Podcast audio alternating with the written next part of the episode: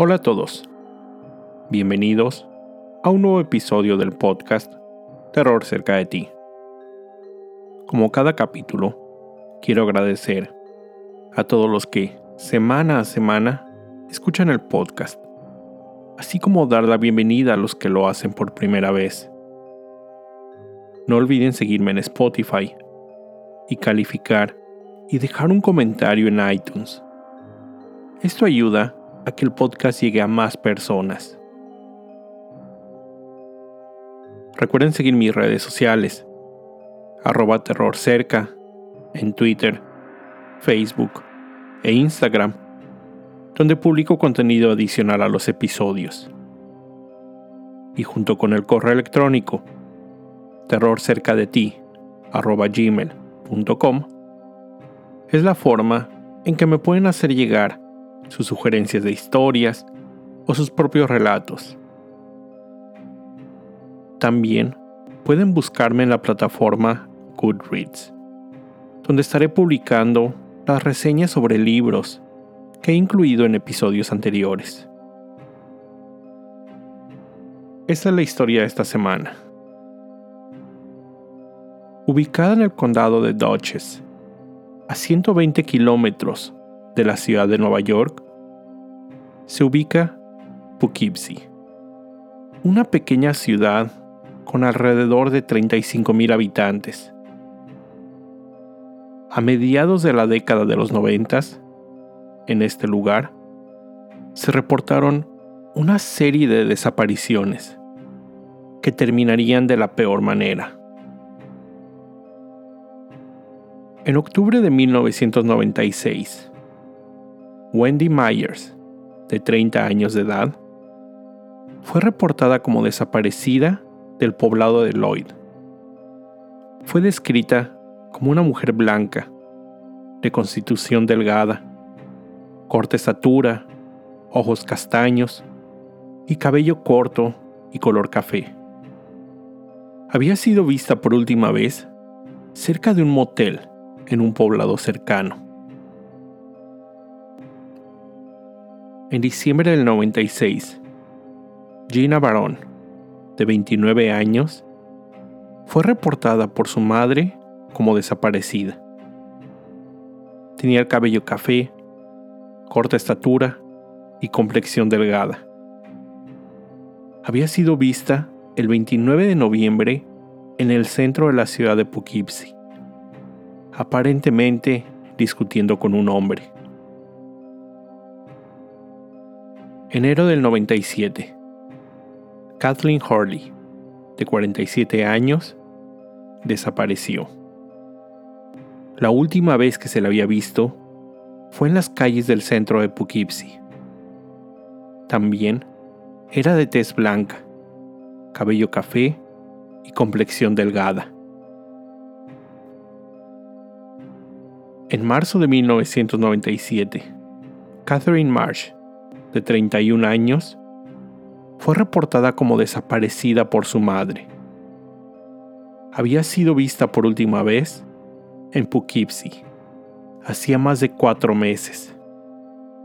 También era de corta estatura, tez blanca, ojos azules y cabello café.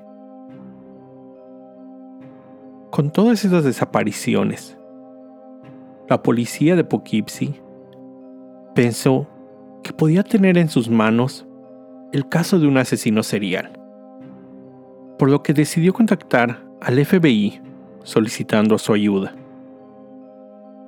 Sin embargo, los investigadores, aunque interesados en el caso, se encontraban limitados, ya que para poder establecer un perfil criminal, necesitaban por lo menos una escena del crimen. En octubre del 97, Michelle Eason, de 27 años, fue reportada como desaparecida. Al igual que los reportes anteriores, Michelle había sido vista por última vez en las calles del centro de la ciudad de Poughkeepsie.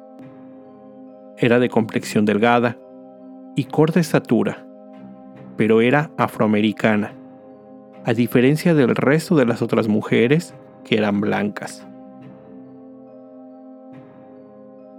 En noviembre de ese mismo año, el padre de Mary Healy Giacon, de 29 años, un oficial de correccionales retirado, solicitó el apoyo de la policía para localizar a su hija, ya que hacía un mes había fallecido su madre y no había podido hablar con ella para darle la triste noticia. Cuando la policía comenzó su búsqueda, descubrieron que también había desaparecido y que había sido vista por última vez en febrero del 97 en las mismas calles del centro de la ciudad. En junio del siguiente año, 98, Sandra Jean French, de 51 años de edad y madre de tres, fue reportada como desaparecida por sus hijas. Su auto había sido encontrado abandonado en la misma ciudad. En agosto del 98, Katina Newsmaster desapareció. Tenía 25 años y, como en los otros casos, su apariencia física coincidía con las otras mujeres y frecuentaba las mismas calles del centro de la ciudad. Todas las mujeres desaparecidas eran prostitutas o conocidas por el uso de drogas, que frecuentaban el área del centro de la ciudad de Poughkeepsie. Con todos estos reportes, la policía comenzó una investigación. Al entrevistar a otras prostitutas, varias mencionaron el nombre de Kendall François, un cliente frecuente que en ocasiones apretaba demasiado fuerte el cuello de las mujeres durante el sexo. Las autoridades lo nombraron como persona de interés en las desapariciones, pero aún sin tener la certeza de que algún crimen había sido cometido. Kendall François nació el 26 de julio de 1971, en la misma ciudad de Poughkeepsie. Sus vecinos lo recuerdan como un niño grande. Los niños del área frecuentemente se burlaban de él por su tamaño. Cuando tenía 14 años, pesaba más de 110 kilos y medía un metro con 90 centímetros. Durante la preparatoria, fue un estudiante promedio, reservado, con pocos amigos, pero por su corpulencia formó parte del equipo de lucha y fútbol americano. En 1989, al terminar la preparatoria, se enlistó en el ejército. Fue estacionado en el fuerte Seal, en Oklahoma, y después transferido a Honolulu, Hawái. En el 94, fue dado de baja del ejército. En algunas fuentes encontré que fue debido a su peso, por lo que regresó a su ciudad natal y se mudó a casa de sus padres, donde también vivía su hermana menor que se encontraba estudiando en la universidad. En su regreso a Poughkeepsie, se desempeñó como sustituto del equipo de seguridad del distrito escolar del área. En abril del 96, fue promovido a supervisor de pasillo y detención en la escuela secundaria Arlington. Fue ahí cuando la escuela comenzó a recibir algunas quejas sobre Kendall, principalmente por su apariencia descuidada y su mal olor. Es más, algunos de los jóvenes de la escuela se burlaban de él y lo llamaban Stinky, apestoso, a sus espaldas. Algunas de las jóvenes de la escuela presentaron también quejas debido a que se sentían incómodas por la forma en que Kendall las miraba. Después que su nombre había sido señalado por las prostitutas del área, el 18 de enero del 98, la policía detuvo a Kendall para ser cuestionado. Él aceptó tomar la prueba de polígrafo. Cuando le preguntaron si sabía del paradero de las mujeres desaparecidas, él dijo que no.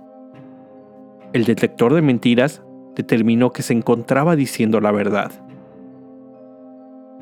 El enfoque de las autoridades estaba centrado en la búsqueda de un hombre blanco, ya que no es normal que un asesino en serie cruce las líneas raciales.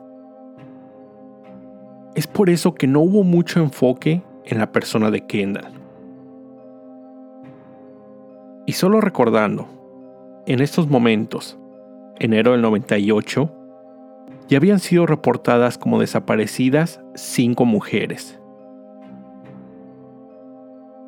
Ese mismo mes, y solo cinco días después de ser cuestionado por la policía, Kendall se acercó en su auto a Laura Gallagher. Después de negociar, Laura aceptó ir con Kendall para tener relaciones en la casa del hombre.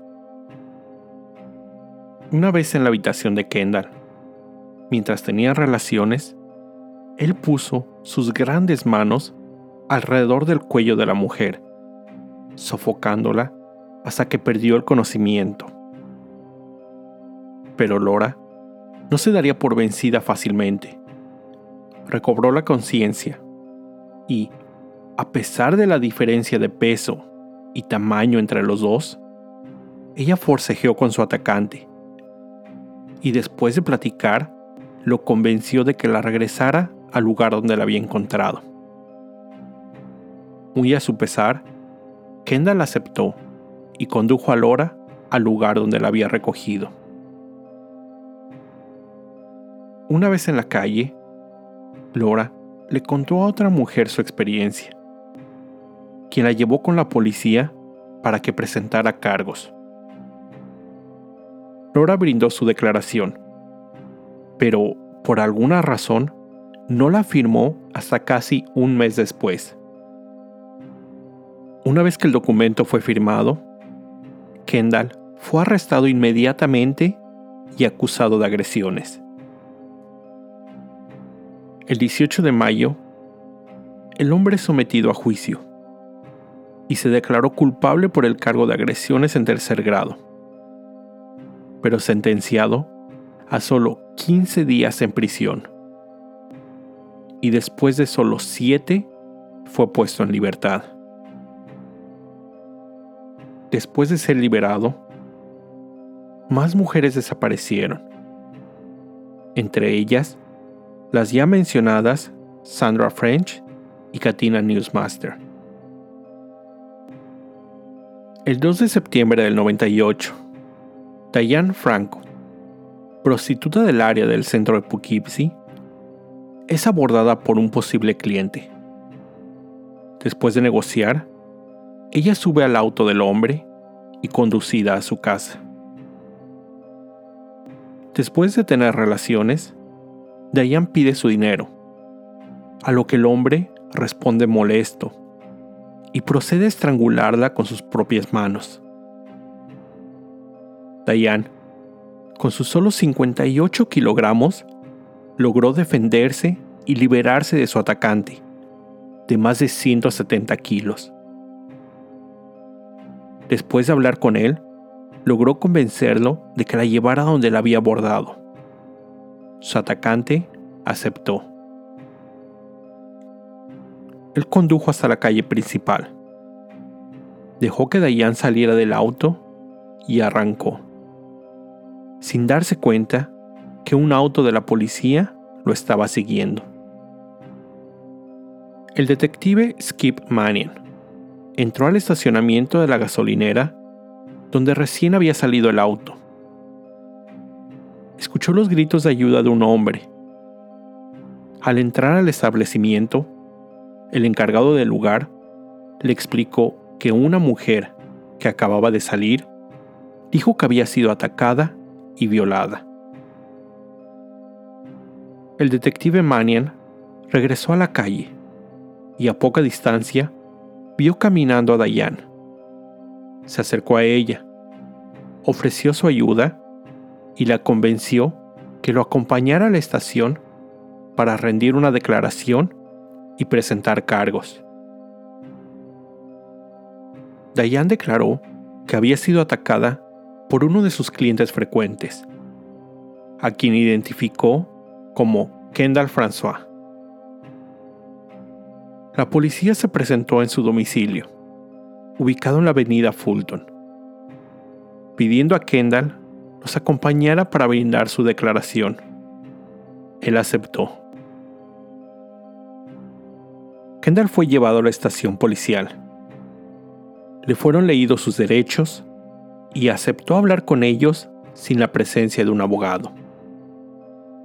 Fue cuestionado sobre el ataque a Diane, historia que él corroboró, diciendo que, durante el sexo, él la había estrangulado, para después calmarse, continuar teniendo sexo y después conducirla de regreso. Mientras las autoridades se preparaban para continuar con el proceso, Kendall se quedó solo por un momento, después del cual pidió hablar con algún fiscal y ver las fotografías de prostitutas desaparecidas desde el 93. Diversas imágenes le fueron proporcionadas. Él vio cada una de ellas y separó algunas. Formó dos pequeños montones. Uno contenía cuatro fotografías la señaló y dijo, cito, yo las maté. Un segundo montón de tres imágenes dijo, cito, no estoy seguro sobre estas. La policía obtuvo una orden de cateo para su domicilio. Se presentaron ahí a la una de la mañana del día siguiente, pidiendo a los padres y hermana de Kendall salir del lugar para proceder con la investigación. Lo primero con que se toparon fue que el exterior de la casa de la familia se encontraba algo descuidada. Contrastaba con la de los vecinos. Pero el interior era un desastre. Jeringas regadas por todo el lugar. Basura por la casa ropa interior sucia en la cocina. Encontraron gusanos en el baño. Su hermana dormía en un colchón en el piso donde encontraron restos de más gusanos que caían del techo de esa habitación. Decían que el olor a basura en ese lugar era terrible. Después, siguiendo las instrucciones del mismo Kendall, los investigadores se dirigieron al sótano, donde localizaron un pequeño entrepiso, un desnivel en ese lugar. Al entrar al reducido lugar, ubicaron, alumbrando con sus linternas, una bolsa de basura, de la que salía lo que parecía ser una rodilla, con algunos rastros de piel y tendones aún sin descomponer. Inspeccionando más, encontraron una segunda bolsa de basura con lo que parecían ser más huesos humanos. Después, se dirigieron a la segunda área de la casa indicada por Kendall. Subieron al ático, donde, a simple vista, encontraron más bolsas conteniendo huesos. En los siguientes tres días, identificaron los restos de ocho cadáveres en total, tres localizados en el sótano y cinco en el ático. Kendall brindó su declaración de lo sucedido. En octubre del 96, el hombre se acercó a Wendy Myers, primera mujer reportada como desaparecida.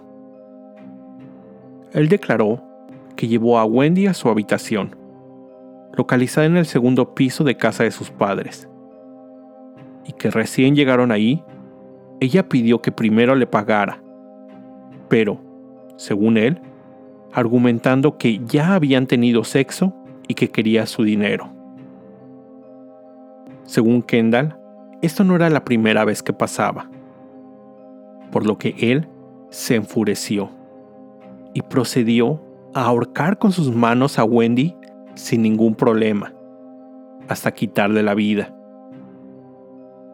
Ya más tranquilo, llevó el cadáver de su víctima a la bañera, donde procedió a limpiarla para después ponerla en una bolsa de basura y llevarla al ático. Después, en noviembre de ese mismo año, condujo hasta la conocida como Zona Roja de Poughkeepsie, donde se acercó a Gina Barón.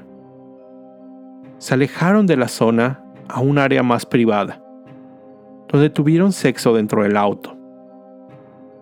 Cuando ella le pidió su dinero, él alegó que lo estaba estafando, por lo que la ahorcó del mismo modo, con sus grandes manos.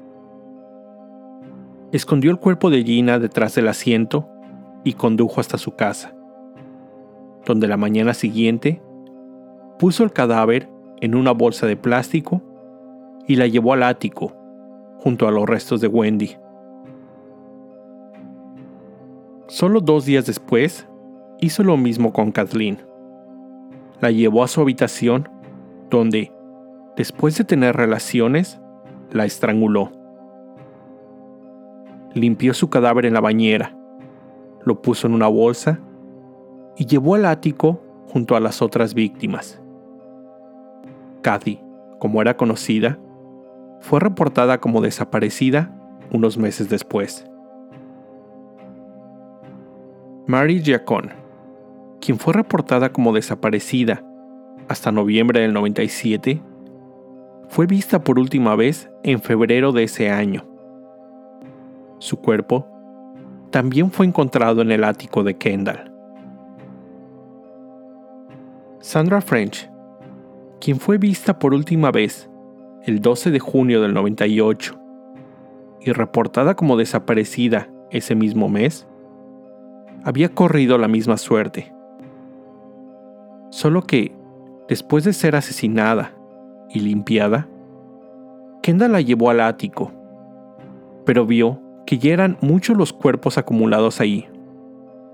Así que decidió llevarla al sótano, donde cavó una precaria tumba en el desnivel localizado ahí. El 12 de agosto de ese mismo año, Kendall condujo su auto hasta la zona roja, donde se acercó a otra de las prostitutas de la zona, a quien ya conocía de encuentros anteriores. Audrey Puglis, de 34 años.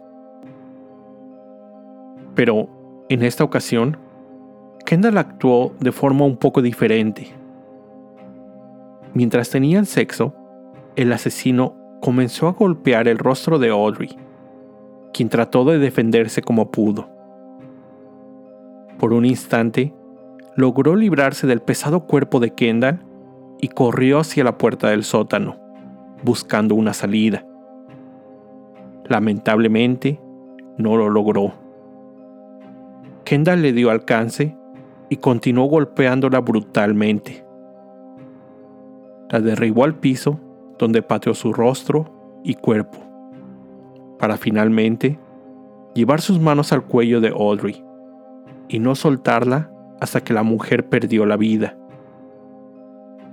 Su cuerpo fue arrojado en el desnivel del sótano sobre los restos de Sandra. Solo 13 días después, Kendall cometería su último asesinato, cuando llevó a Katina Newsmaster a su casa y dispondría de su cadáver en el sótano. El cuerpo de Michelle Eason nunca fue encontrado. De los restos ubicados en la casa de Kendall, todos los cráneos habían sido separados del resto del esqueleto y puestos juntos en una pequeña alberca inflable, posiblemente siendo considerados sus trofeos. Kendall François fue acusado de ocho homicidios en segundo grado y un cargo por agresión. En su deposición frente al juez y familiares de sus víctimas, él se declaró inocente, aún después de haber brindado su declaración. Su abogado defensor, sabiendo que Kendall era culpable y consciente de toda la evidencia en su contra, intentó llegar a un acuerdo con el fiscal de distrito, declararse culpable de los crímenes para evitar la pena de muerte. Sin embargo, el fiscal rechazó el acuerdo y el 24 de diciembre del 98 anunció que pedirían la pena de muerte en el juicio contra Kendall. El 22 de junio del 2000, como parte del proceso, el acusado se presenta de nuevo frente al juez para confirmar su primer declaración. Sin embargo, en esta segunda ocasión, cuando le preguntaron cómo se declaraba ante los cargos, él aceptó la culpabilidad. El 8 de agosto recibió sentencia. Sería enviado a una prisión en el estado de Nueva York, cumpliendo una pena de 25 años por cada homicidio. Penas que serían acumulativas, por un total de 200 años en prisión, más de 1 a 3 por las agresiones contra Diane Franco, sin posibilidad a salir bajo fianza. Su familia aparentaba ser una familia normal de clase media. Paulette, la madre de Kendall, era una consejera vocacional para personas con problemas mentales. Sus padres después declararían que desconocían lo que hacía su hijo. No sospechaban de los horrendos actos que cometía en su propia casa. Su padre solo confesó que Kendall pasaba demasiado tiempo en el ático. Cuando el olor a putrefacción que salía de ese lugar era demasiado para ser ignorado, Kendall le dijo a sus padres que posiblemente una familia de mapaches había muerto en el ático y que no podía encontrar. De ahí el olor. Mientras cumplía su sentencia, se supo que Kendall padecía de SIDA y que había sido contagiado del virus del VIH, posiblemente por Wendy Meyer, su primer víctima. En una entrevista, declaró a la reportera Claudia Rowe, cito, si no hubiera confesado, habría podido seguir. Habría seguido y seguido y ellos nunca habrían encontrado nada. En septiembre del 2014, a la edad de 43 años, Kendall François murió en prisión por causas naturales, pero sin darse a conocer la causa oficial de muerte. Había cumplido 16 años de sus sentencias como en muchos otros casos de asesinos seriales, estos escogen víctimas de un grupo social marginado, que sus desapariciones no llamarían la atención de las autoridades o los medios.